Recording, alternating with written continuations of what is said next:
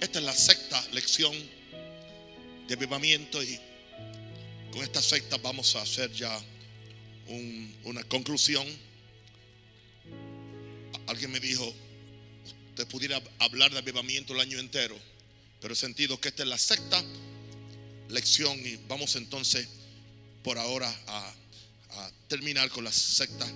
Le he dado material, seis lecciones que si las escuchamos y las vivimos pueden producir un avivamiento personal primero y después un avivamiento en la iglesia y esperamos que el avivamiento se extienda a la ciudad y a toda Latinoamérica. Eso no indica que no vamos a seguir orando por avivamiento. Y le pido a los intercesores y a los que dirigen oraciones aquí en, el frente que siempre el avivamiento sea un punto importante de intercesión y de oración. La iglesia no puede vivir sin el Espíritu Santo. La iglesia puede vivir sin muchas cosas que tenemos. Puede vivir sin un micrófono, puede vivir sin aire acondicionado, puede vi- vivir aún sin bancas, pero no puede vivir sin el Espíritu Santo. Y el Espíritu Santo viene en respuesta siempre a la oración. Gloria a Dios. El tema hoy es humillémonos para el avivamiento. La necesidad de, de la humillación. Humillémonos para el avivamiento. Y vamos a leer la escritura que estuvimos cantando.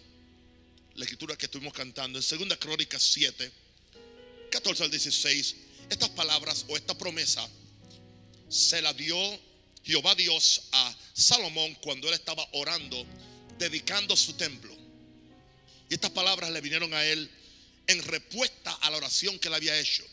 En toda la oración que él hizo de dedicación del templo, su mayor inquietud era que aquella casa fuera una casa de oración. Y que siempre Dios contestaría la oración que se hiciera en aquella casa. Esta es la razón por la cual encontramos a Jesús tan celoso cuando entró a la casa de Dios, al templo, y se dio cuenta que el templo se había convertido en otra cosa para lo cual no fue hecho. Y por eso Jesús dijo, mi casa, casa de oración será llamada. Y ustedes la han convertido en cueva de ladrones. Yo no sé qué diría Dios si hoy empezara a visitar las iglesias del mundo, no solamente de Panamá, del mundo. ¿En qué se ha convertido? Una iglesia tiene que ser fundamental y primariamente una casa de oración. A mí el ruido de los intercesores no me molesta. A mí la bulla de intercesión sí me molesta la bulla de los mercaderes. La bulla de los mercaderes, pero no me molesta la bulla de los intercesores. Entonces Dios le contesta esta oración después que Él está pidiendo que esta casa sea casa de oración y que toda oración que se haga aquí traiga sanidad al pueblo. Y entonces Dios le contesta y Dios le da la promesa y le dice en el verso 14, si se humillare mi pueblo. Es la primera frase. Si se humillare mi pueblo. Yo quiero decirle algo. Antes de orar y de ayunar y de dar diezmo hay que humillarse. Usted puede orar, dar diezmo, hacer todo y si usted no se humilla, usted perdió el dinero dando el diezmo, pasó hambre en el ayuno, hizo tantas cosas y usted no consigue nada. Todo empieza con la humillación. Dios busca que tú y yo nos humillemos. ¿Por qué? Porque es lo contrario al espíritu del diablo. El espíritu de Lucifer es un espíritu de prepotencia, de orgullo, de altanería. Y es el orgullo del mundo. Es lo que caracteriza al mundo. Y es aquello que tiene que morir en nosotros. Para que tengamos el carácter de Cristo. Él dijo, aprended de mí que soy manso y humilde de corazón. Y hallaréis reposo para vuestras almas. Si se humillara mi pueblo sobre el cual mi, mi nombre es invocado. Se refiere a la iglesia ahora. Y oraren. Fíjense que antes de la oración, antes de la oración habla de la humillación. Gente que oran, pero oran con altanería, oran para acusar, oran para maldecir a otro. No, no, no, no, no, no. Tiene que haber humillación. Si, si se humillare mi pueblo, sobre el cual mi nombre es invocado, y oraren y buscaren mi rostro. ¿Para qué tú oras? Para buscar su rostro, no para buscar su mano que te dé algo. Su rostro en primer lugar. Y como consecuencia de hacer eso que dice, y se convirtieren. O sea que en el proceso de tu humillación nos convertimos. Todos tenemos cosas de qué convertirnos. El que esté sin pecado tiene la primera piedra. Todos tenemos algo. Todos, todos ofendemos muchas veces, como dijo el apóstol Santiago. No hay justo, no hay solo uno, como dice en Romanos. Así que todos tenemos que convertirnos de nuestros malos caminos. Cosas que hemos hecho, actitudes, palabras. Entonces, hay un entonces. Pero este entonces va precedido por lo que acabamos de decir. Entonces, yo iré desde los cielos. Dios está comprometido a oír desde los cielos. Si Dios no está contestando tus oraciones como individuo, como familia, como iglesia, algo está mal. Y el problema no lo tiene Dios. Porque Dios está, sus oídos están atentos. Ahora estarán atentos mis oídos. Gloria a Dios. Le dice ahora en el, en el verso 15. Entonces yo iré desde los cielos y perdonaré sus pecados. Primero el perdón de pecado y consecuencia y sanaré su tierra. Su tierra no tiene que ser literalmente un pedazo de terreno. Su tierra puede ser, puede, ser tú. Tu tierra puede ser tu, familia, tu matrimonio, tu, tu entorno. Gloria a Dios. Porque ahora he elegido y santificado esta casa. ¿Ve? He elegido y santificado esta casa. ¿Para qué? Para que esté en ella mi nombre para siempre. Y mis ojos y mi corazón estarán ahí para siempre. Hoy no tenemos el templo de Salomón. Pero hoy la iglesia es el templo del Espíritu Santo. Nosotros corporativamente somos el templo de Dios. Cuando nosotros venimos a esta reunión, no se ve a usted como un ente aparte, como un individuo, como una persona simplemente. Usted viene y se concreta se une a un cuerpo de creyente que es el cuerpo de Cristo, que es el templo de Dios. Vosotros sois el templo de Dios. Y hay un poder cuando nos unimos juntos a orar y interceder. Hay una unción que se manifiesta. Gloria a Dios. Yo he elegido y santificado esta casa para que esté en ella mi nombre para siempre. Y mis ojos y mi corazón estarán ahí para siempre. Yo quiero que los ojos y el corazón de Dios estén aquí para siempre que Él se sienta cómodo en su casa. Y que no suceda lo que prediqué algunos viernes atrás. La iglesia que le cerró la puerta a Jesús y lo dejó afuera y Jesús le está tocando. Por favor, déjenme abrir. Si alguien oye y me abre la puerta, yo entro y tan, siquiera voy a, a cenar con él y él conmigo. Porque Dios nos ama. Ahora, yo quiero decirle algo, iglesia. O nos humillamos voluntariamente o Dios nos va a llevar a situaciones donde tengamos que humillarnos. Yo prefiero humillarnos yo y no que me humillen. Es más fácil, es más digno, es más respetuoso que yo me humille voluntariamente. Porque dice que el que se humilla será exaltado, pero el que se exalta, ay, ay, ay. Por eso es, por eso es importante, ¿cómo? Humillarnos. Vivir humildes ante Dios reconociendo que no somos nada sin la gracia, sin el amor, sin su misericordia, sin su poder, sin su ayuda. Mientras más rápido lo reconozcamos, mucho mejor. Dios va a llevar algunas situaciones donde van a tener que humillar. Hoy yo escribí un artículo profético en Facebook y sentí la unción de Dios y en un toque profético, donde yo dije que Dios, Dios va a arreglar ciertas cosas. Dios va a remover ciertas cosas. Porque Él tiene una iglesia gloriosa, sin mancha y sin, arruga. Y viene, viene algo, viene una, una remoción. Todo lo movible, todo lo carnal, todo lo que es show, todo lo que es diversión.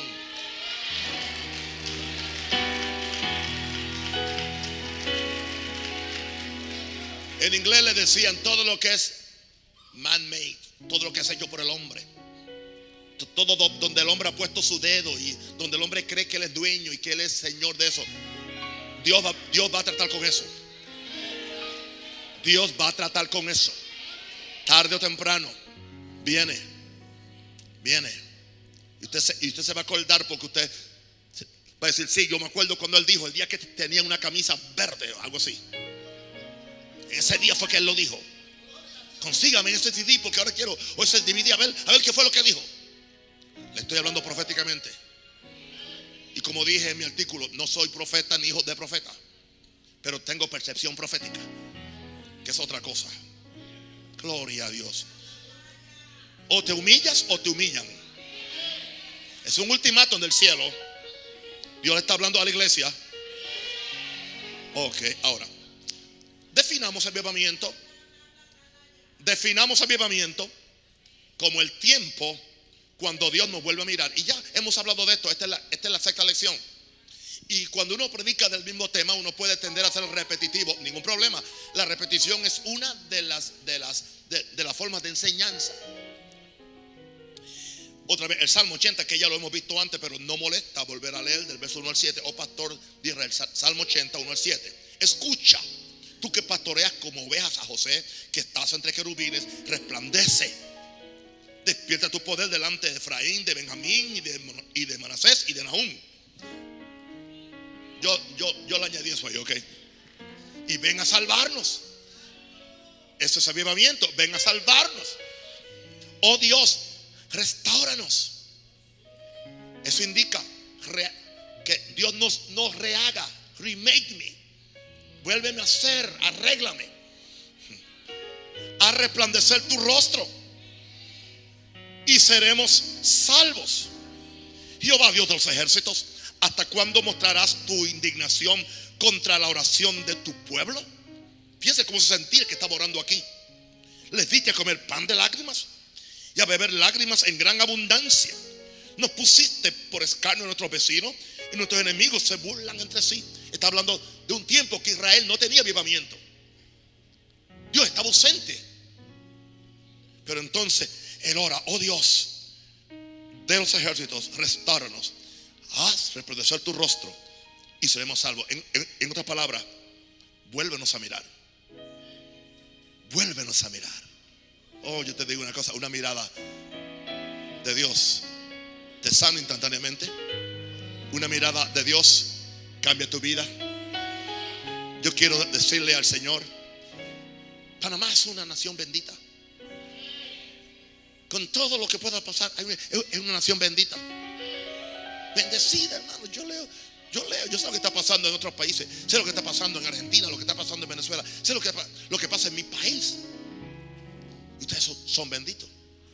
Pero usted no cree que pudiera ser más bendecido si cada iglesia asumiera su responsabilidad profética y apostólica y empezáramos todos a hacer las cosas de acuerdo al libro, de acuerdo a la Biblia.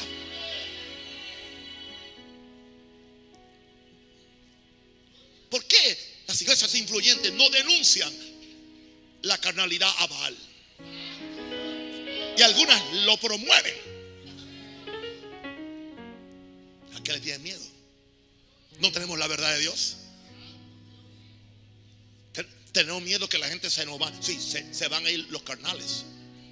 Pero hay un pueblo que conoce a su Dios. Y hay un pueblo que quiere buscar a Dios. Y a mí no me interesa entretener carnales. A mí me interesa edificar espirituales. Con esa gente que Dios va a trabajar. Y eventualmente los carnales van a tener que arrepentirse y venir a la verdad de lo que Dios quiere que ellos hagan. El juicio va a empezar por la casa de Dios. Yo dije que el juicio va a empezar por la casa de Dios. dice, dice la Biblia, y si empieza por nosotros, ¿cuál será el fin de los infieles? Oh Señor. Avivamiento es un tiempo cuando Dios nos vuelve a mirar, vuelve a mirarnos. Por eso es que oramos. Y humillamos, y nos humillamos.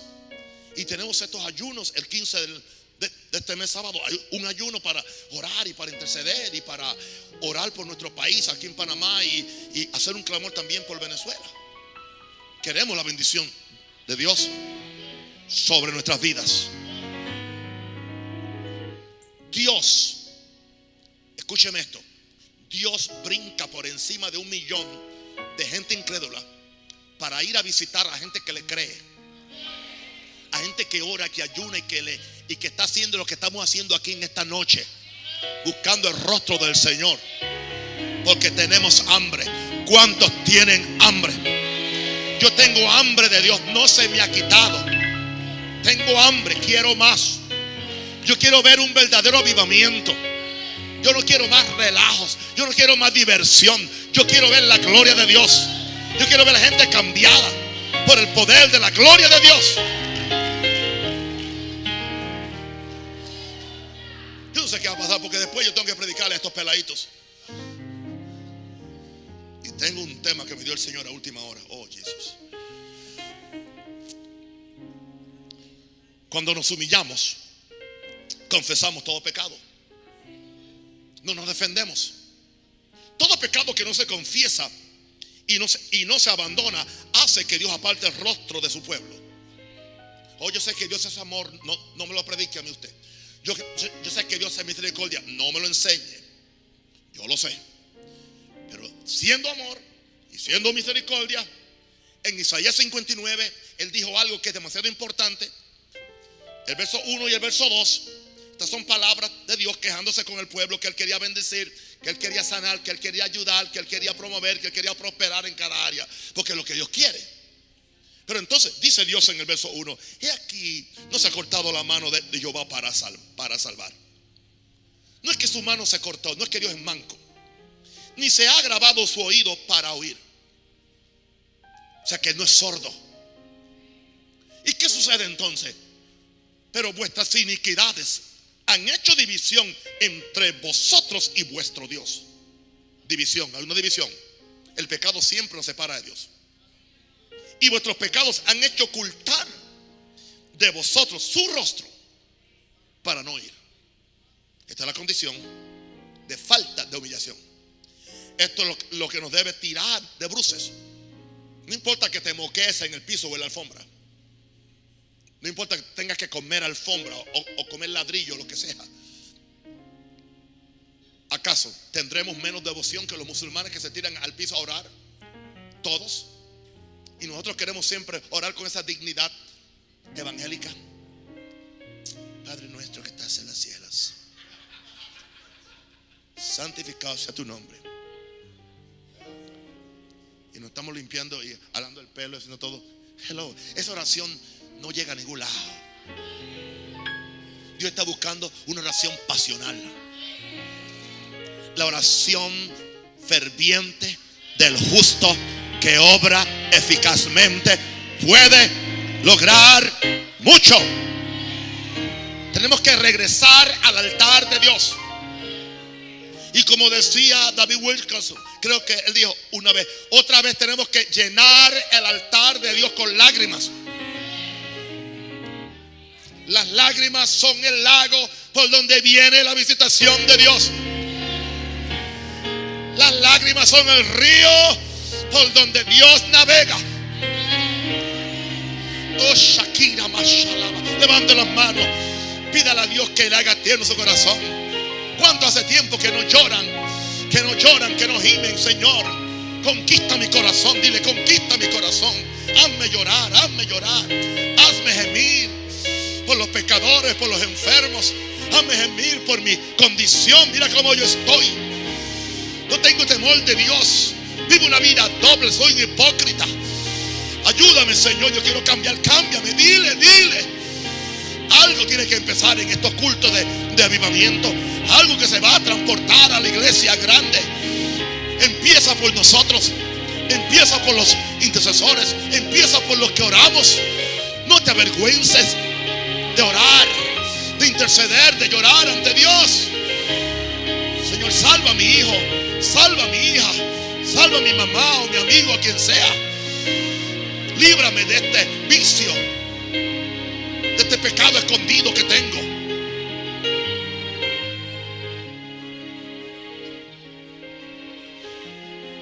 Gracias, Padre.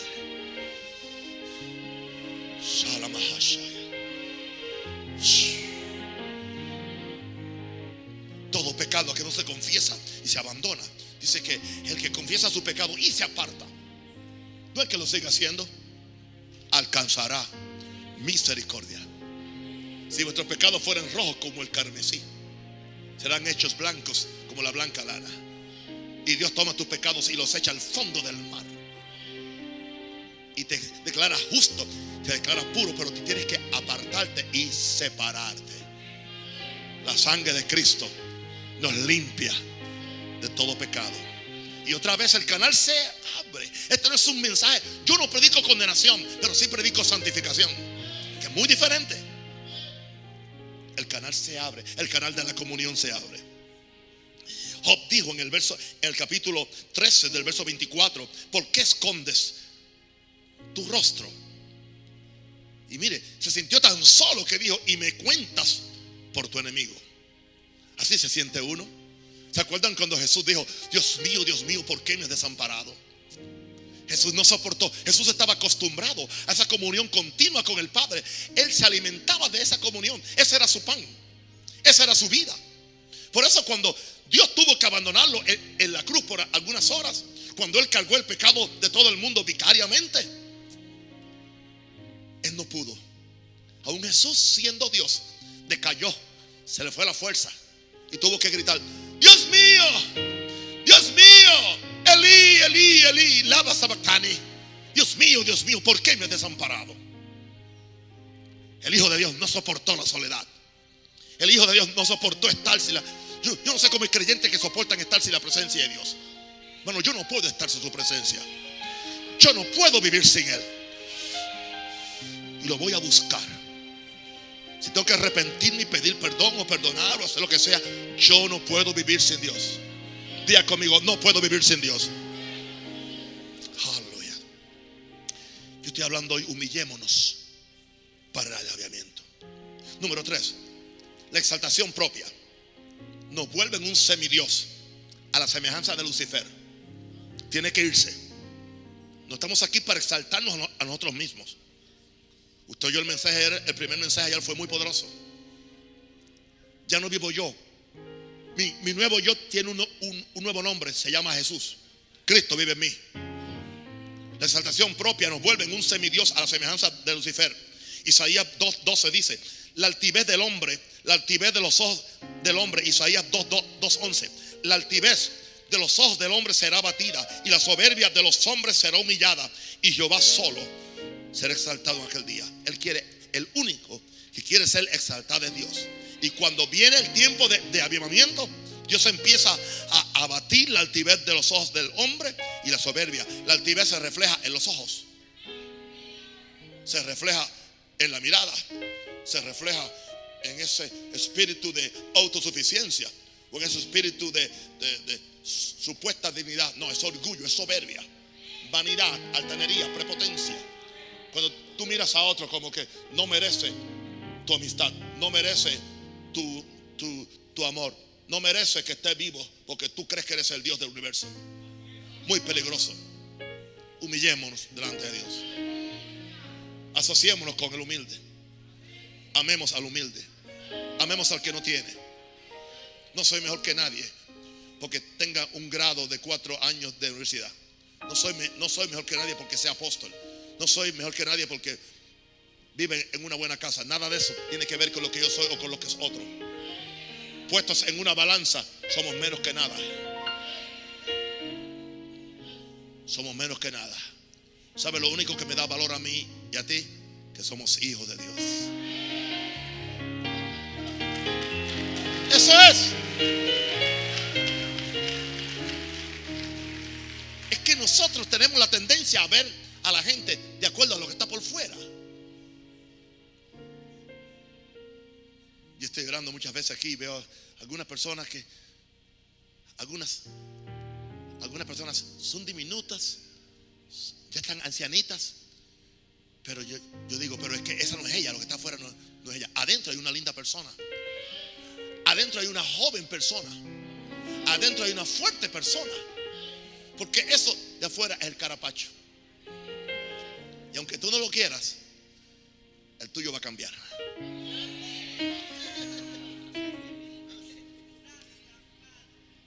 tuyo va a cambiar. Si no, mira la, la foto de hace 15 años.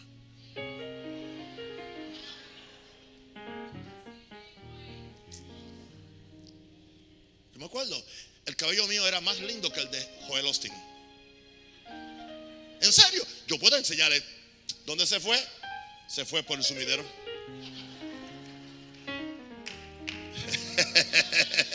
Alguien diga aleluya.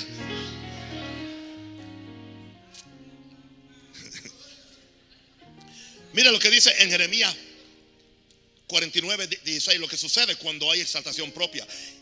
Jeremías 49, 16. Tu arrogancia te engañó. Tu arrogancia te engañó. Y la soberbia de tu corazón. Y muchas veces escondía. tú que habitas en cavernas de peñas, esto se le está diciendo a Edom, que tienes la altura del monte, aunque alces como águila tu nido, y allí te haré descender, dice Jehová. De más alto yo los, yo los he visto caer. Así que no te subas tan alto. Porque hay gente que están subidos en su propia altura, en su propia vanidad, en su propia idea, y ni nadie le hace caso. De más alto, yo los he visto caer. Por eso es mejor mantenerse uno bajito y humilde. Porque si te caes, no te haces tanto daño. ¿Me, me escuchaste? Si te caes, no te haces tanto daño. Como dijo el predicador Spurgeon cuando él dijo, el lugar más peligroso para un ministro es el pináculo del templo. El pináculo es el sitio más alto del templo. ¿Se acuerda que Jesús dice que Satanás lo llevó al pináculo? Y le dijo, tírate. Entonces decía Spurgeon, este predicador eh, eh, inglés, él decía, lo más peligroso para un predicador es cuando cree que está arriba y Satanás empieza a tentarlo. Es muy peligroso. Es mejor que nos mantengamos humillados. Porque el que se humilla, pero el que se salta. ¿Qué le pasó a Lucifer? Jugó a ser Dios. Jugó a ser Dios. Y Dios no soporta que más nadie sea Dios. Yo soy Dios. Yo soy Jehová, dice él, y no hay otro. Número cuatro. Queremos ser resistidos o bendecidos por Dios. Hay dos cosas que podemos ser. O somos resistidos o bendecidos por Dios. No depende de Dios ni, depende del diablo. Depende de nuestra actitud o de nuestra humillación. Dios quiere, Dios quiere bendecirnos a todos. Dios no quiere resistir a ninguno de sus hijos. Pero eh, Santiago 4, 6, 10 dice que Dios da mayor gracia. Santiago 4, 6, 10, Dios da mayor gracia. Hello, este, esta es la clase tuya de la semana. Este, este es tu seminario, tu instituto y tu escuela teológica. Ok. Así que aprovechalo. Y la, yo no doy exámenes, te las va a dar Satanás mañana. ¿Qué dice? ¿Qué dice el verso 6? Pero él da mayor que. Pero ¿qué dice? Por esto dice Dios que a quién resiste. ¿Y qué soberbio? ¿Qué significa, la, qué significa alguien soberbio? Dígalo, no tenga, no tenga pena. Aunque usted sea orgulloso, diga orgulloso. Dios resiste a quién? Al orgulloso. ¿Y a quién da gracia? Ok. ¿Y qué sucede cuando Dios le da gracia a los humildes? ¿Qué reciben los humildes? Bendición. Dice que a los humildes dará gracia. Y la bendición viene como una operación de la gracia de Dios. Es más, no hay que hacer tantas cosas para que Dios nos bendiga. Simplemente humillarnos. Dejar de ser tan prepotentes. Tan altivos. Tan obstinados.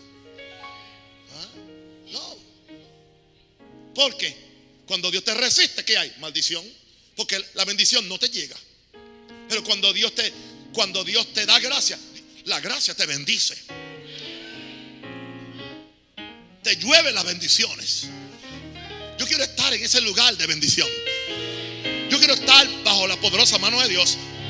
No dice la Biblia, humillaos bajo la poderosa mano de Dios para que los exalte cuando fuere tiempo. O como dice en inglés, in due time. A su tiempo debido Él nos va a exaltar. Hay un momento de humillación, hay un momento de sufrimiento, hay un momento que nadie te presta atención y aparentemente, tú estás comiendo banca, comiendo silla, pero sigue, sigue tranquilo, sigue buscando a Dios, sigue buscando a Dios, sigue orando, sigue dando, sigue ayunando, sigue haciendo la voluntad de Dios, porque a su tiempo, a su tiempo, a su tiempo, cegaremos si no desmayamos. Alguien dice aleluya.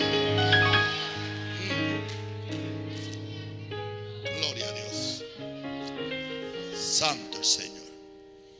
Gloria a Dios. Mm. Acercaos a Dios y Él se acercará a vosotros. Pecadores, limpiad las manos. Y vosotros los, de doble ánimo, purificad vuestros corazones. Afligidos y lamentad y llorad.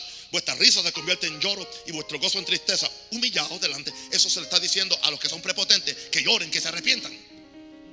Y que se humillen delante del Señor y Él os exaltará. Estamos hablando, humillémonos para el aviamiento. Ahora, la humillación nos lleva a una conversión total. Porque hay gente que no se han convertido totalmente. Hay gente que solamente convirtieron el, el, primer piso, pero el sótano aún no lo han convertido. El segundo piso, ahí está Baal. En el primer piso está otro Dios. Y aún en el primer piso tienen algunas alacenas donde tienen algunos ídolos guardados. Aleluya. Por eso dice Joel 2, 12 al 14. Por eso dice Joel, pues por eso ahora dice Jehová, convertíos a mí con todo. ¿Con cuánto? Todo. Porque todo depende del corazón. El corazón domina toda tu vida. Convertíos a mí con todo vuestro corazón. ¿Con qué? Con ayuno, con lloro y con lamento. Rasgad vuestro corazón y no, y no vuestros vestidos. Y convertíos a Jehová vuestro Dios. Porque misericordioso es y clemente, taldo para la ira y grande misericordia. Y que se duele del castigo. Él no quiere castigar a nadie. Él no quiere castigar a nadie, quiere bendecir. Pero si tú, si tienes que hacerlo, el padre que ama al hijo, lo corrige. ¿Quién sabe si volverá y se arrepentirá? ¿Y qué sucede como consecuencia? ¿Qué, qué va a dejar? ¿Qué va a dejar? Cuando hay arrepentimiento, cuando hay eh, oración, cuando hay ayuno, cuando hay lamento ante Dios, cuando nos hacemos pequeñitos, ¿qué dice? Dejará bendición tras de él. Ofrenda y libación para Jehová nuestro Dios. Pero aquí estamos hablando de una humillación que nos lleva a una conversión total. Ya no tenemos apartamentos donde no hemos permitido que Jesús entre. Ya no tenemos closets con ah, esqueletos es- escondidos. Ya no tenemos compartimientos donde Él no entra. Ahora es todo. Porque hemos cantado, yo me rindo a Él. Yo me rindo a Él. Todo a Cristo. Yo me entrego. Por eso la canción, conquista mi corazón, conquista mi voluntad. Oye eso, conquista mi espíritu, alma y cuerpo. Esto es todo, todo. Ya no quiero vivir para mí, sino solo para tu gloria. Ya no quiero vivir para mí, sino solo para... Eso habla de una conversión total. Y yo no estoy diciendo que estoy convertido totalmente, pero por, ahí vamos. ¿Cuántos quieren la bendición de Dios? Amén. Y termino diciendo esto. ¿Cómo hacemos esto? Escudriñemos el corazón. Escudriñemos nu- nuestros caminos. Y termino en Lamentaciones 3, 40, 44. Escudriñemos nuestros caminos. Y busquemos. Y volvámonos a Jehová. Es una exhortación. Escudriñemos nuestros caminos. Y busquemos. Y busquemos. Y volvámonos a Jehová. Levantemos nuestros corazones y manos a Dios en los cielos. Nosotros nos hemos revelado, fuimos desleales, tú nos perdonaste. Desplegaste la ira y nos perseguiste. Mataste y no, y no perdonaste. Te cubriste de nube para que no pasase la oración nuestra. Eso sucede cuando hay pecado y cuando no nos hemos arrepentido. Pero si nosotros escudriñamos nuestro camino y buscamos y volvemos a Jehová y levantemos el corazón y levantemos las manos a Dios en los cielos, tenemos un Dios justo, un Dios bueno, un Dios que nos ama. Nos va a bendecir, nos va a ayudar, nos va a dar la victoria y vamos a vivir en avivamiento. Por eso la iglesia necesita avivamiento. Santo el Señor. Estaban buscando el, Oh, lamentaciones se la voy a dar para los hermanos que es que soy muy rápido. 3, 40, 44. Amén. Poderosa escritura. Amén. Amén.